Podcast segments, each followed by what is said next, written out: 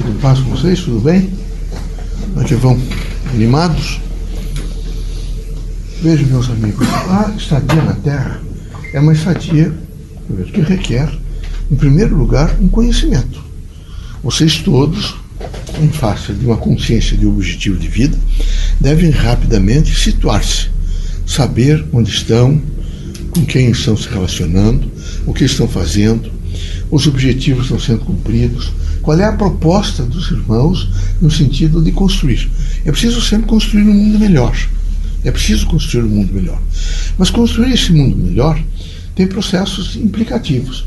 Um deles é forte aquele indivíduo que se autoconhece, que sabe fazer uma afirmação, vejo, naquilo que ele tem consciência que deve realizar. Então, todos os dias, ele deve se afirmar. Ele não pode, veja, eu sinto que alguns de vocês vocês se enfraquecem muito, vocês se queixam muito, estão permanentemente assim, como se lastimando, como se a vida fosse realmente um sofrimento só e que vocês tivessem que contar para o mundo eh, essas, esses estágios, às vezes, que são desgastantes, mas são é, próprios e, e, e, trazem a vocês a experiência do, do, realizando, a experiência das coisas que estão acontecendo. Então, é necessário, veja, aqueles homens que são na fé, fazer uma dimensão própria, sua, de uma autoavaliação. Como é que eu estou nesse momento? Como é que é o meu sentido autoavaliativo? Como é que eu me relaciono com as pessoas? Como é que eu trabalho? Quais são? Porque sem essas avaliações, vocês terão dificuldade de fazer realmente uma melhora e um posicionamento mais crítico da vida. E a vida da Terra, como a vida em qualquer local do universo, ela exige para as pessoas conscientes um contínuo estágio de avaliação crítico é preciso ser crítico, muito crítico. Esse crítico que a gente coloca, às vezes, muito em cima das costas de terceiros e não da gente mesmo, a gente teria que voltar-se um pouco e avaliar como é que é meu sentimento, meu pensamento, como é que a minha vontade, por exemplo, ela sabe respeitar a vontade do outro, ela tem realmente uma preponderância em torno de fazer, nesse momento, resistência ao mal e viver a força do bem? Tem. Isso implica que, mais do que nunca, mesmo vocês às vezes não concordando com as pessoas, não concordando até com o que as pessoas fazem, tratem de vocês fazerem as coisas certas para ver se elas realmente vão olhar para vocês ou através de diálogos que não sejam de maneira nenhuma não é?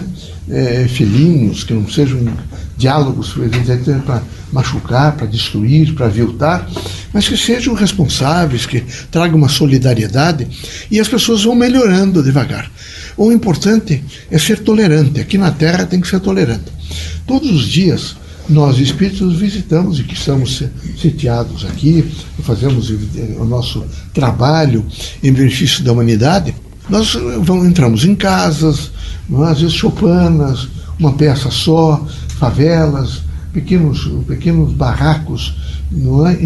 infectados, crianças muito doentes. Então, visitamos a classe média, visitamos a classe mais abastada e visitamos as classes, às vezes, ricas. Vocês devem lembrar de que os seres humanos são todos filhos de Deus, desde o indivíduo mais simples até o indivíduo mais letrado e, e potencialmente, quem sabe, você chame de rico. Rico, me parece que é só aquele homem que sabe se auto-administrar, que tem consciência crítica de si mesmo. Não é a riqueza de comprar bens, automóveis, casas, investir-se bem com aparato, de ter sempre um, um posicionamento de eu posso fazer isso, aspecto material, que traz benesses, o que nesse momento traz alegria. Pelo contrário. Se vocês começarem a ter muita roupa, vocês vão ver que vocês não sabem nem que roupa que vocês vão sair no dia. E aquelas pessoas que são mais modestas, que têm dois ou três, duas ou três mudas de roupa, elas têm absoluta certeza, elas vão rapidamente naquele guarda-roupa, pegam aquela roupa e saem. Mas os esbanjadores, aqueles que estão lá perdulares, que estão permanentemente querendo ser criaturas que se impõem por uma aparência material, são muito fracos. Aliás, eu quero dizer para vocês que o dinheiro é fraqueza. O dinheiro é fraqueza. Quem não sabe administrar o dinheiro é porque não entendeu ainda o Criador. Ele, algumas vezes, acumula em algumas pessoas, você vai à terra, para na carência do teu irmão da esquerda você ajudar um pouco. Você vai nessa, nessa posição, para que você tenha um pouco de paciência e, quem sabe, ajude é? o filho do teu irmão a frequentar escola e se aprimorar um pouco no conhecimento. Você tenha paciência, você vai encontrar uma viúva que está desesperada, quem sabe você possa ajudar um pouco, ser útil, responsável e solidário com as pessoas. Mas aqueles egoístas, utentes, que ficam única e exclusivamente todos os dias, ou pelo menos a cada mês a observar, por exemplo, suas contas numa dimensão de que estão crescendo e de que os juros são altos e de que eles potencialmente estão mais ricos, são muito pobres. Porque eles estão não em torno das pessoas, eles estão em torno única e exclusivamente de cifras, de dinheiro, de posições de poder. Eles esquecem que aqui, desde aquele homem mais simples, às vezes até com uma dificuldade imensa de entender a própria linguagem do país em que vive. Até os intelectuais mais refinados, ou então aqueles cientistas que vivem em grandes centros de excelência, todos vão desencarnar. Aqui não há ninguém de vocês, e não há ninguém no universo que possa dizer: eu tenho essa posse, o patrimônio, e isso é meu, e eu de maneira nenhuma vou nesse momento ser iguais aos outros. Somos, somos todos, quando encarnamos, todos absolutamente iguais, temos a mesma, veja, fragilidade do corpo, o corpo é uma fragilidade extraordinária, e nessa fragilidade vamos todos, quando estamos encarnados, deixar a Terra. Então era preciso que vocês não se iludissem, não se iludissem de maneira nenhuma, por nenhuma promessa, veja, de que as coisas materiais poderão responder satisfatoriamente a vocês todos. Só responderão a vocês as coisas de ordens do espírito. Aquelas que, porque, infelizmente, eu vi uma, uma palestra de Antônio Green e vi que ele disse uma coisa que é preciso pensar. Ele disse: as igrejas e as religiões, de modo geral, são dualistas. Elas ensinam espírito e matéria, mas elas não fazem a unidade.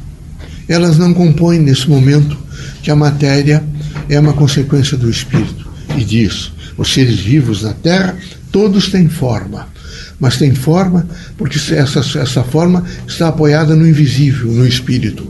Então era preciso que vocês começassem a entender que a dimensão maior da vida é o espírito e que a matéria ela também vai trazer, vai permitir que vocês recebam forças suficientes para um crescimento do espírito.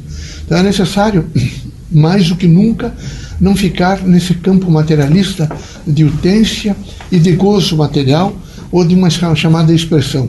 Deus deu, por exemplo, a possibilidade do sexo para que vocês procriassem e também tivessem prazer no próprio afeto e no conluio integrativo entre as pessoas, mas não mais do que isso. Então era preciso que não houvesse perversões, destruição, não é? no que houvesse nesse momento rompimento daquilo que representa equilíbrio ordem e harmonia no universo.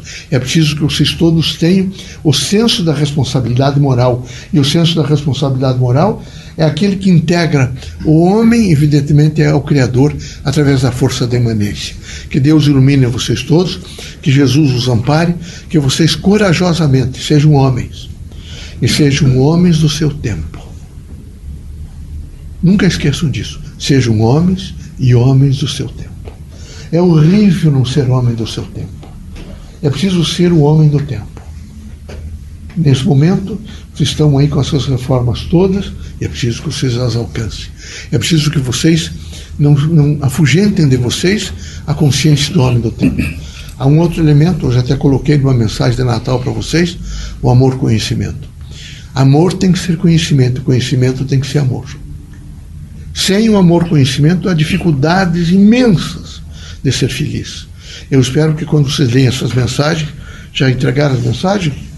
Aí vocês entregam que eu preciso que essas próximas semanas vocês providenciem isso. É? Aqui para essas unidades educacionais espíritas do Brasil que ficam nessa expectativa de receber a mensagem. E é sempre um chamamento.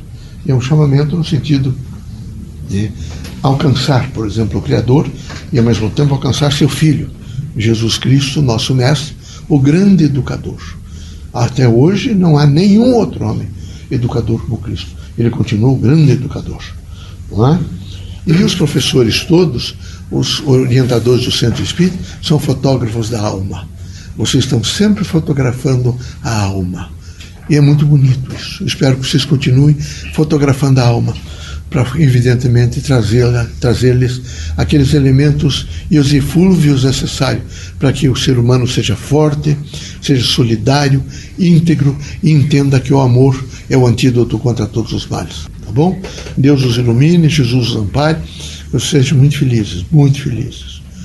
É, quando você estiver na, na lida da vida, lembre-se o seguinte: que bom estou aqui, vivendo, estou feliz. Estou alegre, estou alegre. Sou muito feliz, estou muito alegre. E vou fazendo isso. E se a coisa complicar, vou à frente do espelho e faço assim. Que fiquem olhando para vocês dando risada. Aí daqui a pouco vocês acham graça para vocês mesmos. E quando vocês acharem graça para vocês mesmos, vocês liberaram serotonina e vai melhorar muito mesmo. Muito, muito mesmo. Tá bom? Muita paz para vocês, serenidade, espírito público e poder de renúncia, tá bom?